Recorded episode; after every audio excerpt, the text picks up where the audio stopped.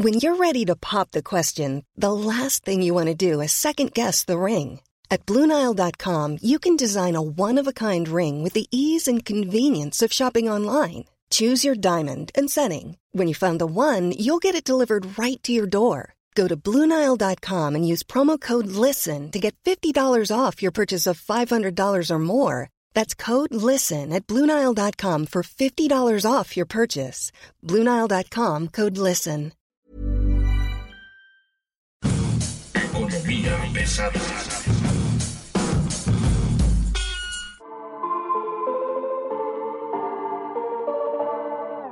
Bienvenidos a la temporada de huracanes de Economía Pesada. Señoras y señores, mi nombre es Luis Carriles, me encuentra usted en internet como arroba Luis Carrujos y como siempre es un gusto estar aquí hoy explicándole el marxismo desde su teléfono móvil. Hoy nos acompaña Carlos Ramírez, analista de riesgos y probablemente una de las personas que mejor conozca la economía mexicana, pero también que tiene una gran perspectiva de lo que ocurre con los mexicanos en el extranjero. Y hoy vamos a hablar de un tema que es de mucha relevancia, al menos desde mi punto de vista, por supuesto, y eso nos lo va a explicar mejor Carlos Ramírez, es esta lenta y progresiva salida que estamos viendo en los mexicanos que poco a poco comienzan a sacar sus dineros de México. Carlos, ¿cómo estás? Muy buen día. Hola Luis, muy buenas, qué gusto estar con ustedes. ¿Qué sabes tú? ¿Qué te han contado? ¿Qué has visto? Nosotros nos han contado, nos han dicho que poco a poco los mexicanos han comenzado a buscar este destino seguro para sus inversiones en fondos internacionales, se van a Nueva York, se van a Washington, ¿qué, qué, está ocurriendo? Vamos primero a los datos eh, duros y luego, si quieres, vamos a lo anecdótico. Uno puede eh, identificar a través de los eh, datos que publica trimestralmente el Banco de México qué ocurre, vamos a llamarle así, con, con los flujos de capital, tanto de entrada como de salida del país. Entonces, eh, sí hay manera de identificar pues cuánto dinero está saliendo y cuánto dinero está entrando. Y eso nos permite pues tener un pulso respecto a pues, cómo están las cosas en términos, vamos a llamar, de confianza. Yo te diría que en términos agregados, sí se aprecia en los últimos años un crecimiento de los flujos de capital de mexicanos radicados en, en México a el exterior. Supongo que predominantemente a Estados Unidos. Sí se aprecia ver en los números.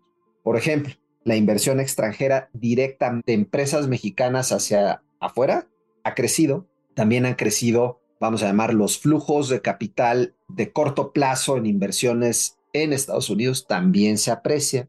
Entonces, sí hay evidencia de que pudiese estar habiendo un, eh, una tendencia de mayor de mayores flujos hacia el exterior. Ahora, habría que indagar más a fondo cuáles son las posibles razones de ello. Pero antes de eso, o sea, sí es bien importante señalar que no este flujo de capitales hacia el exterior hay que distinguirlo de manera muy importante respecto a otros eventos en, en, la economía mexicana, en su historia, en donde lo que observamos, vamos a llamar, es una fuga de capitales esa palabra que tenemos muy arraigada, sobre todo los mexicanos que ya tenemos algunas décadas en este planeta y que hemos vivido muchas crisis y que nos tocó vivir el 80, los ochentas, la palabra fuga de capitales era de todos los días, pero no es lo mismo, vamos a llamar, esos episodios de los 70s, 80s, incluso en algún momento los 90s, a lo que ocurre hoy.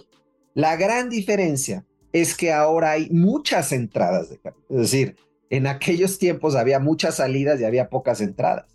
Aquí hay algo más de salidas que en los últimos años, pero hay también muchas más entradas. Y eso pues te determina al final del día el precio de la moneda. Por eso el peso mexicano se ha apreciado en los últimos años, pues porque hay más, hay más oferta de dólares que demanda. Así de sencillo. Entonces, yo te diría así a nivel de números para cerrar esta primera reflexión, sí hay una cierta evidencia de unos de mayores flujos hacia el exterior, pero realmente son respecto al tamaño de la economía son relativamente modestos y sobre todo están siendo compensados por más entradas de capital. Ahora, ¿por qué la gente está comenzando? Porque además no son las grandes inversiones las que están yendo, son como, como los inversionistas patrimoniales. ¿No? Como que prefieren tener su lanita segura en otra parte, no vaya a ser la de malas o algo, ¿no? Vamos a ponerlo de esta forma. En estos años, las mesas patrimoniales, las mesas de banca patrimonial en el país, se han resentido el hecho de que los mexicanos de mayores ingresos son relativamente pocos en un país como el nuestro, pero que al final del día son muchos si lo consideras respecto a su patrimonio, sí han ejercido una especie de, de salida silenciosa ante preocupaciones, algunas fundadas, algunas tal vez un poco exageradas, respecto a lo que iba a pasar o lo que está pasando en México. Creo que al inicio del sexenio había mucho temor de que el gobierno actual del presidente López Obrador resultase ser un gobierno, vamos a llamar, que destruyera las finanzas públicas del país y que por tanto propiciara una crisis financiera. Creo que esa preocupación, que la verdad, con toda honestidad, creo que era exagerada desde el día uno, pero hubo mucha gente que, que creyó eso. Entonces, gente en esa condición y gente de dinero, pues tal vez optó por poner una parte de su patrimonio, tal vez no todo, pero una manera de diversificarse lo llevó a Estados Unidos. Dijo, no quiero saber nada de este gobierno, no quiero saber nada de riesgos, no vaya a haber una reforma fiscal, no vaya a haber una acciones de impuestos a las transacciones financieras, no vaya a haber una crisis financiera que provoque una depreciación del peso, etcétera. Hubo muchas de esas discusiones en el 18-19. Reitero, creo que eran exageradas, pero también hubo gente que ciertamente creo que ahí sí más acertadamente dijo, este va a ser un sexenio difícil para la inversión y por tanto tengo que encontrar caminos alternativos de diversificación. Y en eso no se han equivocado ha sido un sexenio de bajísima inversión, un sexenio de innegablemente de desconfianza de eh, los inversionistas privados hacia el gobierno federal, ha sido un sexenio de bajos retornos en los mercados financieros mexicanos por lo mismo. Eh, y sí, ha sido un sexenio en donde la gente, algunas personas tal vez no esperaban una, una catástrofe, pero sí esperaban pues, lo que al final del día sí ha terminado ocurriendo, que es un sexenio pues, de, de bajas posibilidades de crecimiento y de inversión. Entonces, en ese tenor, pues la diversificación se hizo un mecanismo natural de, evitar poner todos los huevos en la misma canasta. Entonces, en ese tenor lo veo, eh, Luis, y sí se ha visto reflejado. Yo he escuchado anecdóticamente que las bancas patrimoniales de varias instituciones eh, financieras, pues han sufrido, han sufrido este sexenio. Es una realidad. Pero reitero, eh, todo esto en el contexto de que no es esta vieja idea de una fuga de capitales masiva, no, eso no, no lo estamos viendo, no lo hemos visto. Y tan es así que el peso está donde está. No hay una fuga de capitales, de eso estamos conscientes, pero esta idea de comenzar a diversificar el patrimonio es cada vez más acentuada o es cada vez más parte de las conversaciones este, en las familias primero hay que poner un, tope, ¿no? A las familias con altos ingresos. Con posibilidades, ¿no? Estamos hablando con posibilidades, eh, porque no cualquiera ah. puede abrir una cuenta en Estados Unidos y llevarse un patrimonio que son suelen ser los umbrales que te piden para invertir allá. Estamos eh, hablando de eh, umbrales de un millón de dólares para arriba, ¿no? Pues exactamente, umbrales relativamente altos que, que no muchas familias en México tienen. Entonces ya de entrada ahí hay un dique. Ahora, somos un país muy grande, un país de 130 millones de habitantes, que si simplemente consideras que el 10% de la población tuviera, no tanto, porque no es tanto lo que tiene el 10% de la población, pero que si tuviera mecanismos de sacar algo de su patrimonio afuera, pues estás hablando de, un número muy importante. Ponle tú que el 5%, estás hablando de 6 y medio millones. ¿no? Es cualquier cosa. Entonces, eh, yo creo que en una economía como la mexicana, que es una economía diversificada, sofisticada, exportamos 500 mil millones de dólares al año, eh, somos una moneda muy transable, es decir, que es extraordinariamente líquida en los mercados internacionales, y teniendo al vecino que tenemos, que es la economía más grande del planeta, le da muchas alternativas a los mexicanos de, invertir fuera. Entonces yo, yo creo que eh, muchos han tomado esa ruta como un mecanismo de protección eh, ante el temor que le tienen a este gobierno, reitero, en algunos casos fundado, en otros exagerados, eh, y que probablemente una vez que pase este gobierno, probablemente una vez que se den cuenta o que caiga en cuenta que no hubo una catástrofe financiera, que no la veo yo personalmente no creo que ocurra en ningún momento en estos próximos años, pues algunos de esos tal vez pensarán y dirán, bueno, tal vez vale la pena regresar con algo de capital. Pero pues eso está por verse. Hoy lo que tenemos es una moneda, reitero, muy fuerte y pues una entrada de capitales extraordinariamente eh, potente, niveles récord. Todo está entrando igual, o sea, las remesas, la inversión extranjera directa, el turismo, las exportaciones. Estamos recibiendo una gran cantidad de flujos de capital esta gran cantidad de capital contradice un poco los temores de, quienes están buscando como resguardar patrimonio fuera, ¿no? No necesariamente, Luis, no necesariamente, porque, a ver, las remesas obviamente pues es, es un rubro que corresponde a las familias migrantes que le envían a sus familiares acá a México y son, vamos a llamar, familias pues, de ingresos bajos y medios. Eh, entonces, eh, las remesas pues no tienen nada que ver. El turismo obedece a, completamente a otros factores. Somos un país bendecido por grandes, una gran infraestructura turística y por tanto recibimos a una enorme cantidad de turistas extranjeros extranjeros. Sea, eso no tiene nada que ver con López Obrador o no somos una potencia exportadora. Antes que llegara López Obrador ya lo éramos y lo seguimos siendo con López Obrador. Eh, tal vez el mérito mayor de López Obrador es no haber entorpecido ese proceso. Pero finalmente eso se construyó a lo largo de las últimas 25 años y es lo que nos ha hecho lo que somos hoy, esa potencia exportadora. Entonces tampoco tiene nada que ver con López Obrador. Y la inversión extranjera directa, somos un país que ha recibido flujos de inversión extranjera directa pues del orden de los 30 mil millones de dólares durante prácticamente los últimos dos décadas cada año. O sea, no se ha movido mucho el número y tampoco se ha movido con López Obrador. Él vende mucho de que ha recibido mucha inversión extranjera. Ahora que acaban de salir los datos del primer trimestre, aún considerando el primer trimestre que hubo una entrada inusualmente alta de inversión o, al menos hubo una reinversión de, de utilidades de las empresas ya establecidas en México, no supera todavía los flujos que recibió Peña Nieto el sexenio pasado. Entonces, tampoco es que hayamos recibido grandiosos flujos de inversión extranjera directa.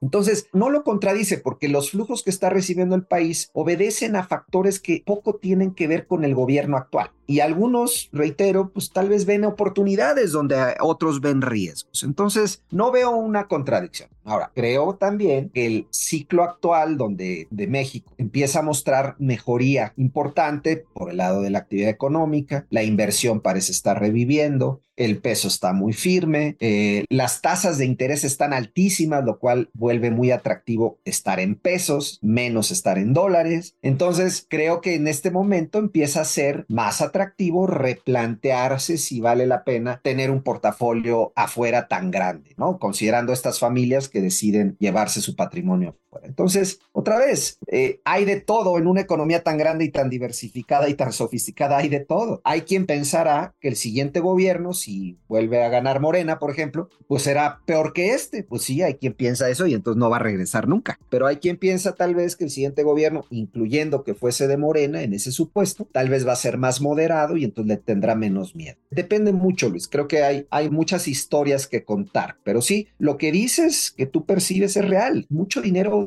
ha salido de México, pero ha sido de alguna manera contrarrestado con otro tipo de flujos. Ahora, la pregunta sería, y eso es en el corto plazo, la gente que está tomando decisiones con base en estos temores sociales y demás, este, está perdiendo dinero. Digo, con la tasa de interés que es en México, ¿cuánto te puede pagar en dólares? Un millón de dólares o un millón de dólares en México, ¿no? El diferencial de tasas te permite, digamos, este, pues mejorar tu posición nacional, supongo. Sí, es cierto, puede haber casos vamos a llamar, el costo de oportunidad de haber salido en un momento en donde las tasas de interés libres de riesgo en México están donde están, pues sí, si tú estacionaste tu dinero, vamos a pensar que tú eres un inversionista que llevaste tu dinero a Estados Unidos y te estacionaste en treasuries, pues sí, vamos a llamar, tal vez estás teniendo un costo de oportunidad muy grande de no estar en CETES. Aunque para esas personas que están temerosas, que tal vez sigan temerosas de un fin de sexenio que se avecina y que siempre en México los fines de sexenio suelen ser volátiles, pero duermen tranquilos. Es decir, esas personas tal vez están dejando de ganar, hay un costo de oportunidad, pero a, cambio, en su concepción de las inversiones, duermen tranquilos. Y no es cosa menor, no es cosa menor para algunas personas. Ahora, también hay que decir que generalmente las, estas personas mexicanas que llevan su dinero al exterior no se estacionan en treasuries, en bonos norteamericanos generalmente buscan inversiones más rentables y eso supone inversiones desde las bolsas de valores en Estados Unidos hasta inversiones más en fierros, ¿no? Llamémosle en proyectos eh, duros. Entonces, eh, otra vez, esas personas que sacaron su dinero y que están buscando mayor rentabilidad, lo hacen a través de inversiones no necesariamente de corto plazo, sino con una concepción más de mediano y largo plazo. Entonces, depende mucho. Yo creo que la mayor parte de los que sacan su dinero son familias que suelen tener un grado de sofisticación en sus inversiones que no los hace colocar su dinero en treasuries. O sea, no, no son los, los pensionados mexicanos que tienen un ahorrito y se lo llevan a Estados Unidos y lo dejan ahí en, en el treasury de 10 años y con una pequeña rentabilidad. Creo que son más bien gente más sofisticada que está buscando mayor retornos a través de inversiones eh, de mayor plazo. Yo creo que ese es el común denominador.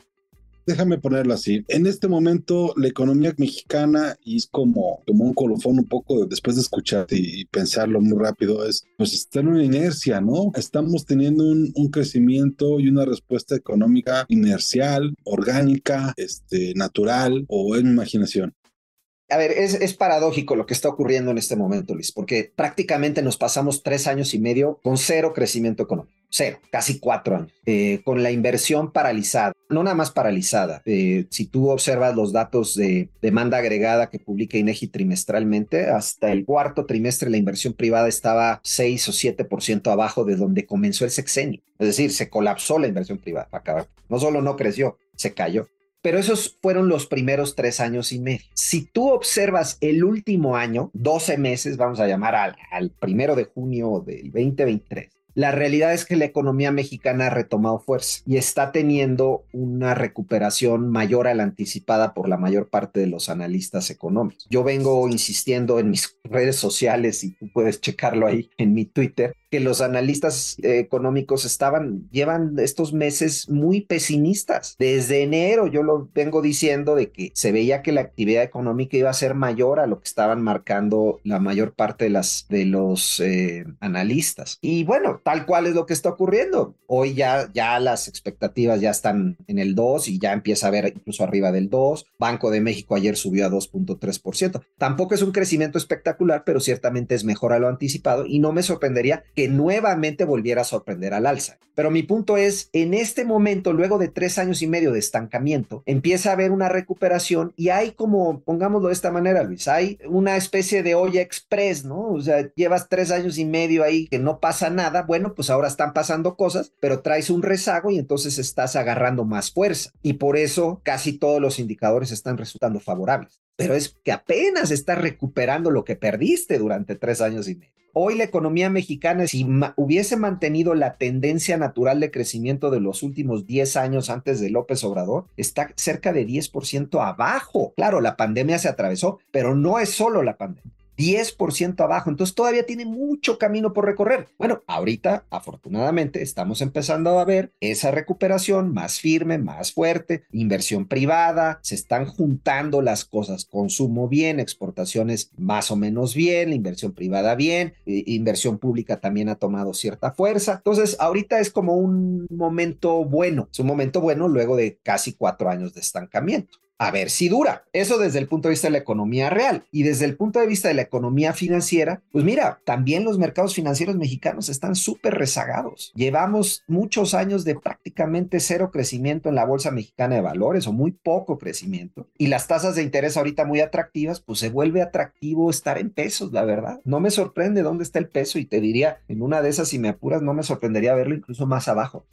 Pero de nuevo, el tema es, es orgánico, la economía está funcionando sola. Sí, sí, está claro, cierto. No es que el gobierno esté ayudando mucho, pero pues sí, ese es el valor de tener una economía diversificada, que aún con un gobierno que tal vez lejos de ayudar, incluso diría estorba en varios frentes, eh, pero tenemos una economía con grandes oportunidades donde pues, los empresarios están viendo un mercado eh, muy atractivo mexicano. Digo, creo que el gobierno en algunos temas ayuda, no quisiera tampoco ser tan injusto pero en otros se ha hecho hasta lo imposible por frenar la inversión privada. Eh, pero bueno, es una economía, reitero, diversificada, sofisticada, y tienes razón, mucho de esta economía agarra solito vuelo y está tomando vuelo en buena medida eh, por sí sola, incluso a pesar del gobierno en varios test que la economía camine sola a mí me da mucho gusto porque no solo por el crecimiento que ya se está comenzando a ver en varios sectores, sino porque lo que nos el mensaje que te da implícito es eh, la economía camina a pesar de la 4T.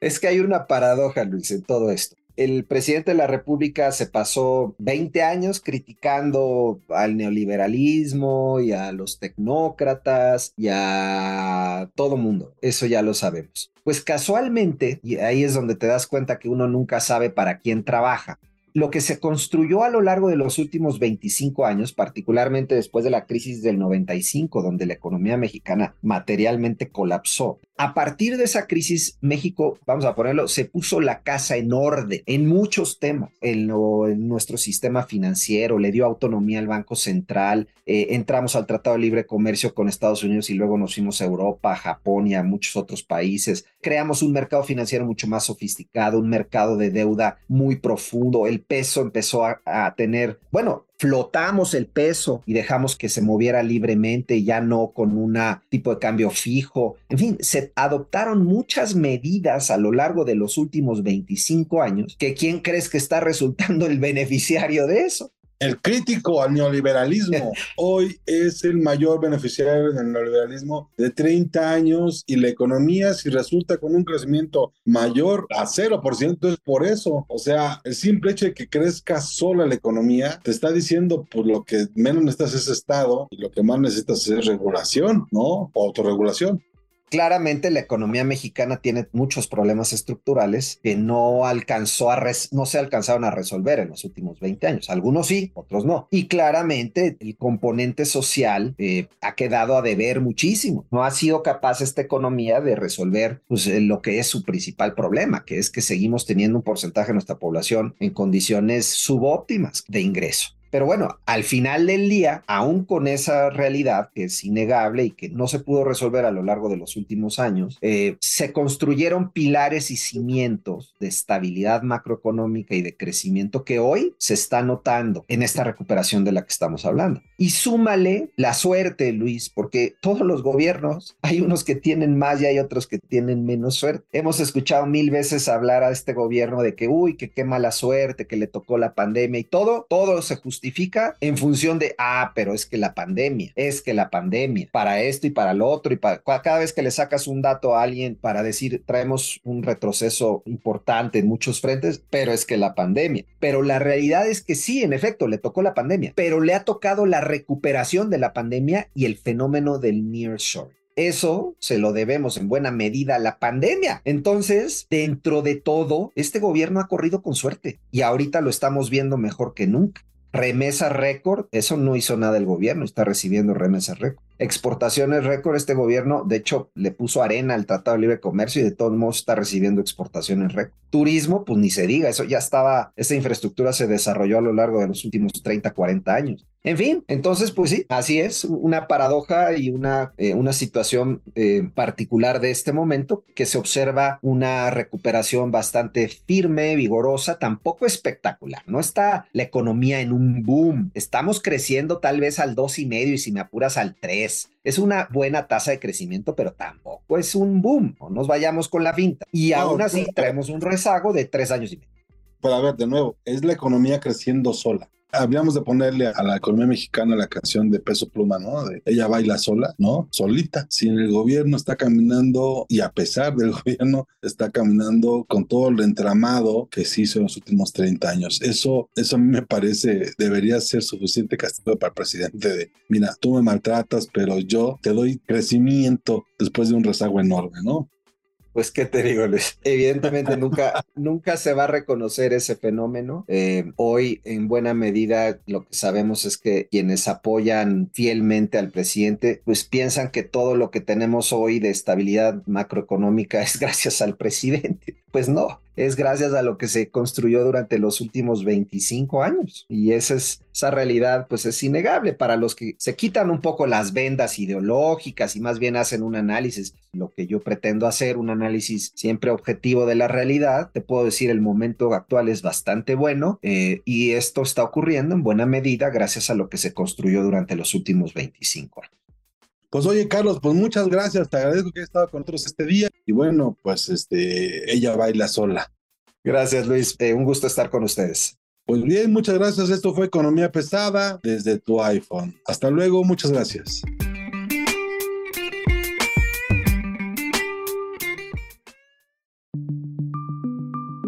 Esta es una producción de la Organización Editorial Mexicana.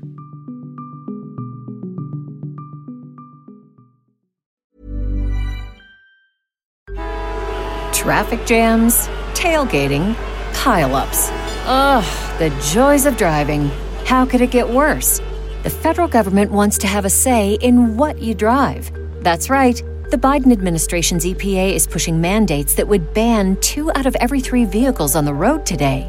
Don't let Washington become your backseat driver. Protect the freedom of driving your way. Visit EnergyCitizens.org. Paid for by the American Petroleum Institute.